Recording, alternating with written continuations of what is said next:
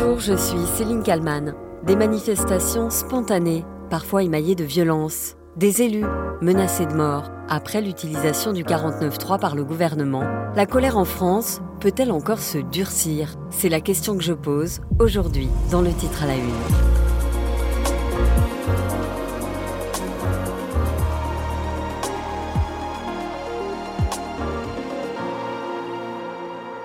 C'est un sondage en ce lundi 20 mars qui en dit beaucoup sur l'état d'esprit des Français.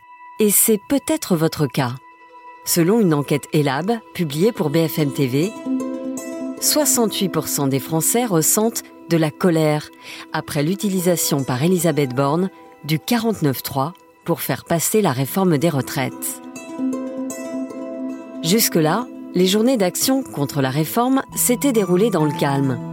En février dernier, depuis le marché de Rungis, Emmanuel Macron était confiant. Il faut que le débat se joue, le débat doit être démocratique, il est parfois animé, parfois nocturne. Il faut qu'on prenne un peu de distance collectivement avec tout ça. Je pense qu'on parle de l'avenir de nos compatriotes. Il faut donc que ça se fasse dans le respect, dans le calme, dans l'esprit de responsabilité collective. Mais j'ai confiance dans l'ensemble des parlementaires, parce que ce sont les élus de la République, qu'ils soient à l'Assemblée nationale ou au Sénat, pour le faire vivre. Seulement voilà, Rien de tout cela ne s'est passé comme prévu. Les débats à l'Assemblée ont été chaotiques. S'il vous plaît, mes chers collègues, non, non, non, vous vous croyez où? Non, mais c'est incroyable. Non, non, votre attitude est inacceptable. Donc on passe maintenant. Et depuis le choix du 49-3, la donne a changé, aussi bien dans la rue qu'envers des élus de la République. On va être honnête, Laurent Neumann on a très peur que ça se passe mal.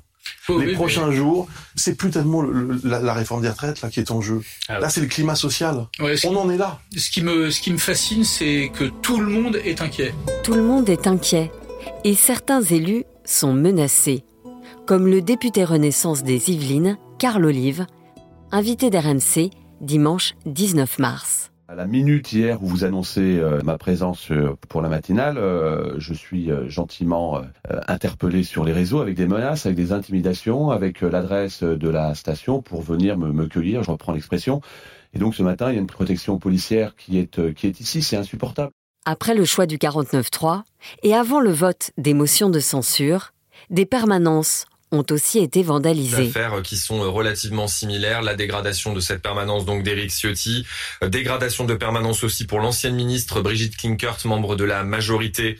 Euh, le parquet de Colmar a ouvert une enquête pour intimidation envers un élu, dégradation euh, de À Nice donc, la permanence du député des Alpes-Maritimes d'Éric Ciotti a été caillassée. Ils ont fait cela pour que je vote la motion de censure a réagi sur Twitter le président du groupe Les Républicains à l'Assemblée. Il dénonce le recours à la violence en ce lundi 20 mars sur BFM Côte d'Azur. Ce qui m'inquiète, c'est euh, le recours à la violence pour défendre des convictions. Nous sommes dans un pays euh, libre, dans une démocratie. Le droit de grève, le droit de contester euh, sont bien sûr garantis, mais utiliser les armes et le discours de violence pour avoir gain de cause, c'est totalement insupportable. Éric Ciotti, qui affirme que cette violence a débuté dans les rangs de l'Assemblée. Ça traduit une véritable dérive. Cette dérive, on la vit dans l'hémicycle de l'Assemblée nationale, avec la violence verbale, les outrances des insoumis. Et cette violence, elle est aujourd'hui euh, euh, propagée dans la rue, dans les manifestations, depuis trop longtemps d'ailleurs. On voit bien avec les black box, on voit ce danger de l'extrême gauche, une extrême gauche totalitaire. Voilà pour l'avis de M. Ciotti. L'eurodéputée des Républicains, Agnès Evren, explique qu'elle aussi a reçu des menaces de mort. J'ai reçu donc un appel au meurtre, place de la Concorde, ta tête guillotinée. C'est inadmissible, c'est inacceptable. Et vous savez, des insultes, moi, dès que je vais sortir du plateau, je vais encore en recevoir. On en reçoit tous les jours. J'ai l'habitude. Mais si j'ai publié ce tweet ce week-end, c'est parce que j'ai considéré qu'il y avait une ligne qui était une ligne rouge qui était totalement franchie. Quand on appelle au meurtre, est-ce que c'est normal quand on est élu au service du bien commun? Et donc, ce qui m'a sidéré, si vous voulez, c'est les commentaires suite au tweet que j'ai publié hmm.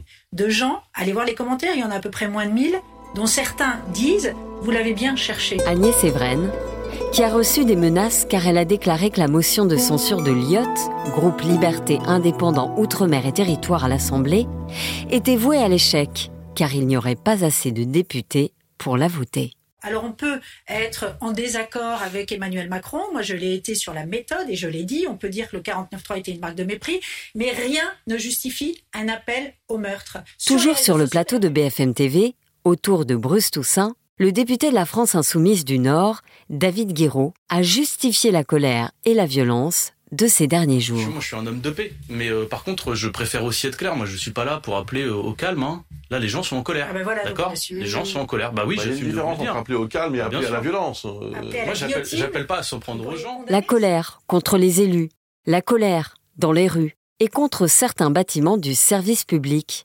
comme la mairie de Lyon, visés le soir du vendredi 17 mars. Un petit groupe est venu ici, donc sur le plateau, à 10 minutes, on va dire, de l'hôtel de ville euh, de Lyon, et a brisé les portes de la mairie du 4e arrondissement de Lyon, a pénétré à l'intérieur, a brisé le sas, les portes en verre qui servent de sas, évidemment que j'ai pu voir, qui sont complètement détruites, sont rentrés dans des bureaux euh, sur la droite, ont saccagé des bureaux.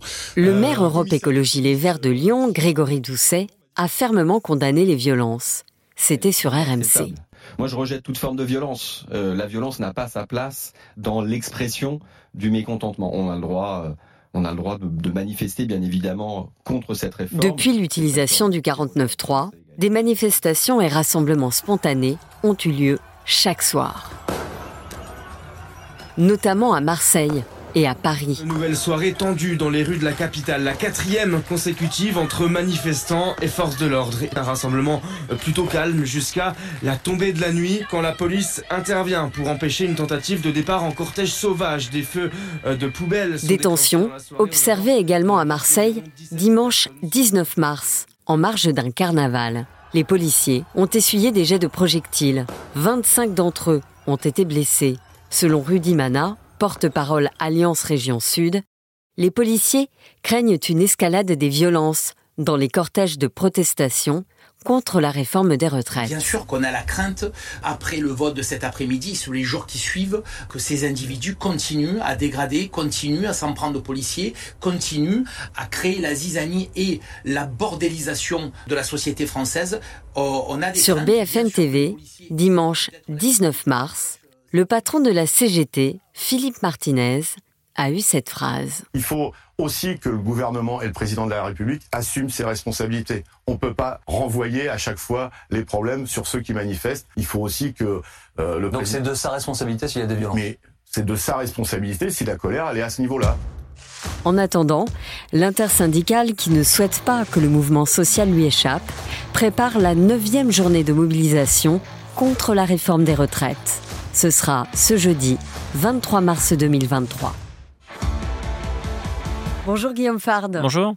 Vous êtes consultant police-justice pour BFM TV. Euh, Je le disais euh, dans mon récit, on observe hein, depuis l'utilisation du 49.3 par le gouvernement euh, des manifestations spontanées, j'entends qui n'ont pas été déclarées dans les grandes villes, mais pas seulement.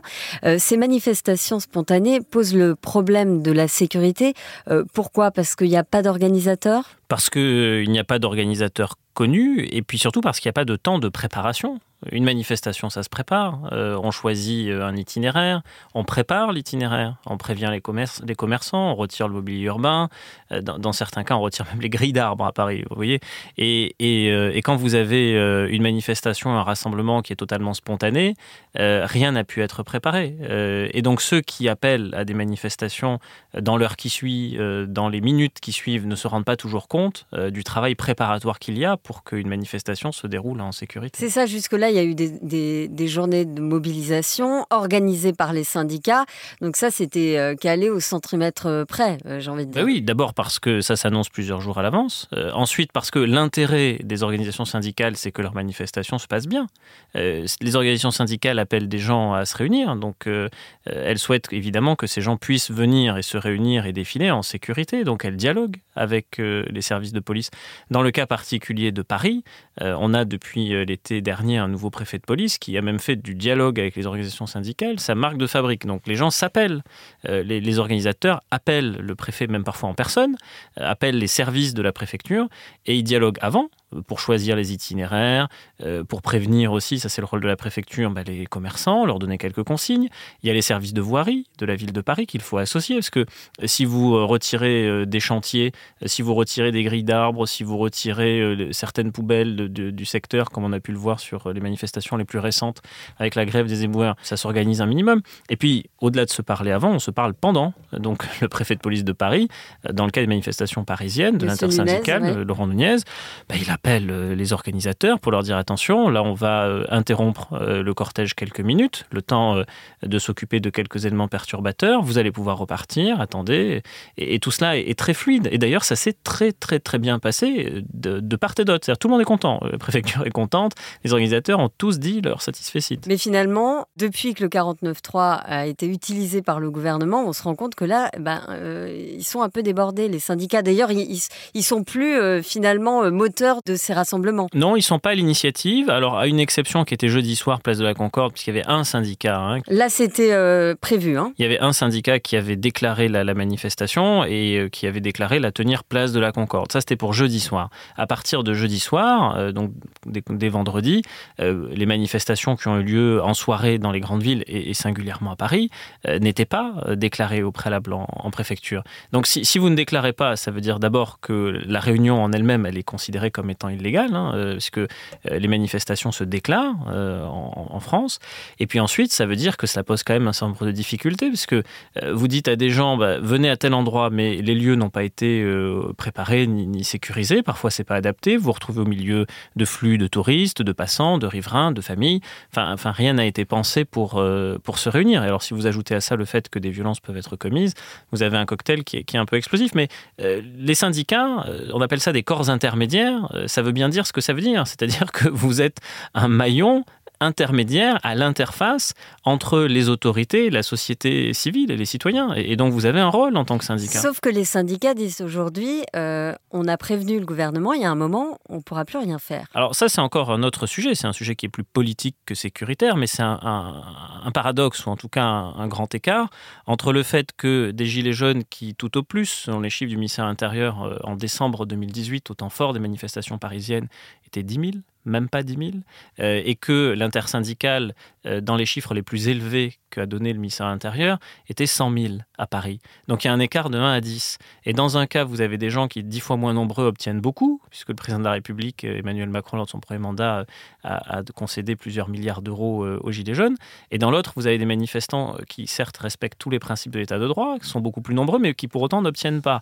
Et donc quand vous faites ça et qu'il y a ce grand écart, bah, il y a évidemment le risque, certains disent que bah, au fond, euh, seule la violence paierait. C'est ça, ça envoie un message de dire bah, si on n'est pas violent, de toute façon, on n'aura rien. Donc à un moment, il va falloir qu'on se fasse entendre d'une manière ou d'une autre. Bah, en tout cas, certains peuvent considérer qu'en ayant été violents, ils auraient obtenu. Et, ça, c'est mauvais. C'est mauvais pour les, principes de l'état de droit et c'est mauvais pour l'intersyndicale elle-même, qui peut avoir du mal, de ce fait, à canaliser les siens. Il y a à la fois euh, des manifestants pacifiques euh, qui se réunissent comme ça, place de la Concorde, parce qu'ils veulent montrer qu'ils sont nombreux et qui sont euh, contre euh, ce 49-3. Et puis, euh, il y a des casseurs qui s'invitent pour en, en, découdre tout simplement avec, avec les, forces de l'ordre. comment la, police peut anticiper ces actions violentes? Bah, C'est assez difficile à anticiper dans la mesure où comme vous n'avez pas d'organisateur et que personne ne s'est déclaré, jusqu'au dernier moment, vous ne savez pas où les personnes vont se réunir. Euh, si on prend le cas de ce qui s'est passé pas plus tard que ce week-end, euh, vous aviez, euh, par exemple, dimanche soir, des personnes qui disaient bah, allons à Concorde. Puis Concorde n'était pas possible. Bon, ben, finalement, on va à Châtelet. Puis finalement, ça se termine rue Montorgueil. Alors, pour les auditeurs non parisiens, c'est pas très loin de la place de Châtelet, c'est l'hypercentre. Mais la veille, les gens avaient dit allons dans le 13e. Et, et, tout cela se décide depuis les réseaux sociaux. Donc, côté préfecture de police de Paris, vous ne maîtrisez pas grand-chose parce que par définition, vous ne savez pas où les gens vont aller. Et, même dimanche soir, vous avez des personnes qui n'ont pas pu se réunir de façon massive dans le quartier du Châtelet et qui ont décidé que finalement, elles allaient aller gare de Lyon. et donc, il y a encore eu quelques petits groupes qui, dans le 12e arrondissement de Paris, pour certains, ont même allumé quelques feux de poubelle. Donc, vous êtes plutôt en réaction qu'en proaction. Vous courez après plutôt que vous n'anticipez. Et, donc, c'est difficile pour les forces de sécurité. Puis, il faut ajouter aussi que le public n'est pas tout à fait le même. Hein. Des gens beaucoup plus jeunes, euh, depuis euh, vendredi soir à Paris, même dans les grandes villes, euh, que lors du mouvement des Gilets jaunes. On a beaucoup fait le parallèle. bon, le, parallèle, on peut vite l'arrêter. Hein. C'est-à-dire que les Gilets jaunes étaient des gens beaucoup plus âgés, qui étaient originaires des, des, régions de France et venaient à Paris manifester. Là, on a des gens qui sont beaucoup plus jeunes et qui vivent en Ile-de-France. Il y a aussi eu des centaines de personnes interpellées. Il n'y a pas eu forcément de suite. Donc, pas d'infraction reconnue. Pourquoi ces personnes ont-elles été interpellées? Est-ce que c'est pas pour casser les rassemblements, pour dire euh, ne venez pas à ces rassemblements, c'est pas la peine, vous allez être placé en garde à vue pour faire peur un peu? J'ajoute juste que le syndicat de la magistrature dénonce aujourd'hui la répression de la contestation sociale. D'abord, il faut prendre les chiffres pour ce qu'ils sont dans leur entièreté. Euh, le nombre d'interpellations jeudi soir, vendredi soir, samedi soir, dimanche soir, il est extrêmement variable. Euh, c'est effectivement 300 jeudi soir, mais c'est une soixantaine le vendredi c'est euh, une centaine le samedi et c'est 17 au dernier relevé des compteurs dimanche soir. Donc vous voyez que vous avez des écarts qui sont parfois des écarts de 1 à 10, de 1 à 15 et voire même de 1 à 20 dans, certains cas. Donc dire qu'il y aurait une politique d'arrêter pour arrêter ou d'interpeller pour interpeller, euh, si on dit cela, comment expliquer que dimanche soir ce soit 17 euh, et pas 250 ou 300 euh, comme on a pu le voir. Ça, c'est une première chose. La deuxième chose, c'est que euh, dans, dans, le cas où il y a des rassemblements, qui sont des rassemblements très massifs, avec des, des groupes qui partent un peu partout qui, dans, dans, les rues et qui commettent des, des exactions, les services de police ont parfois, effectivement, ils interpellent. Et puis ensuite, une fois que les gens arrivent au commissariat, des vérifications d'usage ont lieu. S'il y a lieu, ces personnes peuvent être placées en garde à vue, et puis après, c'est le parquet qui a l'opportunité des poursuites, donc les magistrats. Si les magistrats considèrent qu'on euh, n'a pas suffisamment caractérisé les infractions, c'est surtout ça, parce que quand vous êtes dans une foule dense, euh, souvent euh, habillé en noir, souvent votre capuche sur la tête, voire le visage masqué par des moyens de protection, des masques, etc., c'est très difficile d'imputer une infraction à quelqu'un. Donc souvent, ça se termine par euh, les policiers m'ont arrêté, mais moi je n'ai strictement rien à reprocher, parce que en droit français, bah, c'est euh, au service de police et justice de prouver l'infraction. Hein, c'est pas l'inverse. Hein, euh, on n'est pas un régime accusatoire comme aux États-Unis. Donc en fait, c'est très difficile de dire bah, c'est vous personnellement qui avez fait cela. Et donc ça se termine par des gens qui effectivement repartent comme ils sont venus. Mais dans le contexte dans lequel ils ont été interpellés, bah, ils se trouvaient en fait sur des lieux où des violences étaient commises. ils n'avaient pas quitté les lieux c'est ça en fait hein, la, nuance. Et, et donc dire qu'il y aurait des consignes qui seraient données d'interpeller de façon très massive, bah, moi je dis, si c'était le cas, euh, on aurait des, volumes d'interpellation euh, très importants tous les soirs. Alors en, réalité, on constate des variations euh, qui sont de 1 à 10, 1 à 15, 1 à 20 selon les soirs. Ce que tout le monde craint finalement, bah, c'est le, drame, la mort d'un manifestant, d'un élu, d'un policier. On a vu qu'il y a eu 25 policiers blessés à Marseille. Il y a des élus qui sont visés par des menaces de mort. Alors ça reste des menaces pour l'instant sur les réseaux sociaux. Il y a quand même eu des caillasses de, permanence. Euh, est-ce qu'on sait jusqu'où peut aller ce mouvement? On ne le sait pas. On peut simplement formuler le souhait qu'on n'arrive pas aux extrêmes que vous décrivez. En tout cas, ce qui est certain, c'est qu'on constate une montée des tensions de, part et d'autre. Mais, mais c'était déjà le cas au moment des manifestations de Gilets jaunes. Euh, on l'a presque oublié, mais le 5 janvier 2019, vous avez un engin de chantier qui enfonce la porte du, porte-parole du gouvernement. Euh, c'est quand même un acte lourd. vous avez sur la passerelle Cédar Senghor un, un, ancien boxeur professionnel qui va frapper un jeune gendarme mobile et des personnes vont l'appeler leur protecteur. Ils vont même euh, constituer une cagnotte en ligne, ils vont lever des fonds pour le soutenir, au point que l'hébergeur de la cagnotte lui-même finira par se désolidariser, considérant que bon, frapper un gendarme c'est une infraction pénale et que lever des fonds pour soutenir l'auteur d'une infraction pénale, c'est peut-être pas la chose la plus heureuse à faire. Mais ce que ça dit quand même, c'est que des gens considèrent qu'on pourrait substituer à l'autorité de l'État, euh, aux policiers et gendarmes, euh, d'autres personnes et qu'on pourrait opposer une forme de violence à une autre et que parce qu'il y aurait une violence d'État, on pourrait soi-même être violent. Et ça, si, vous commencez à raisonner comme ça, bah, vous fracturez le pacte républicain. Donc il y, a un risque quand même de guerre de tous contre tous et de dilution des valeurs de, la démocratie. C'est ça qui est inquiétant. Euh, c'est que euh, on a substitué au débat parlementaire le fait de vouloir faire avancer ses idées par la violence ou, de faire tout de suite preuve de violence quand les gens sont en désaccord avec vous. dire à un parlementaire, je suis pas d'accord avec vous, c'est votre droit. Le lui écrire, c'est aussi votre droit. Le menacer de mort, aller détruire sa permanence, euh, sa maison, euh, comme ça a été vu pendant les manifestations de, Gilets jaunes, comme on commence à le revoir aujourd'hui, bah, vous vous rendez compte que, vous franchissez des, des principes. Et après, bon, dans le débat public, Certains s'accusent mutuellement. Alors certains vont dire mais c'est la faute du gouvernement, il a mis tout le monde dans la rue. Le gouvernement va dire mais regardez, euh, ces gens sont très violents, ils ne respectent plus rien. Mais, mais tout cela est un jeu à somme négative en réalité. C'est très préjudiciable euh, au principe du vivre ensemble. Parce que si on veut faire tenir une nation, c'est-à-dire c'est le vouloir vivre ensemble, on ne peut pas euh, se menacer de mort et avoir recours à la violence à chaque fois qu'il y a des désaccords. Sinon c'est une régression considérable. Merci Guillaume Fard d'avoir répondu à mes questions pour le titre à la Merci à Laura Dulieu et Yves Pulici pour le montage de cet épisode. Et merci à vous de l'avoir euh, écouté. N'hésitez pas à le commenter euh, sur les plateformes de podcast. Je vous donne euh, rendez-vous demain pour un nouveau titre à la une.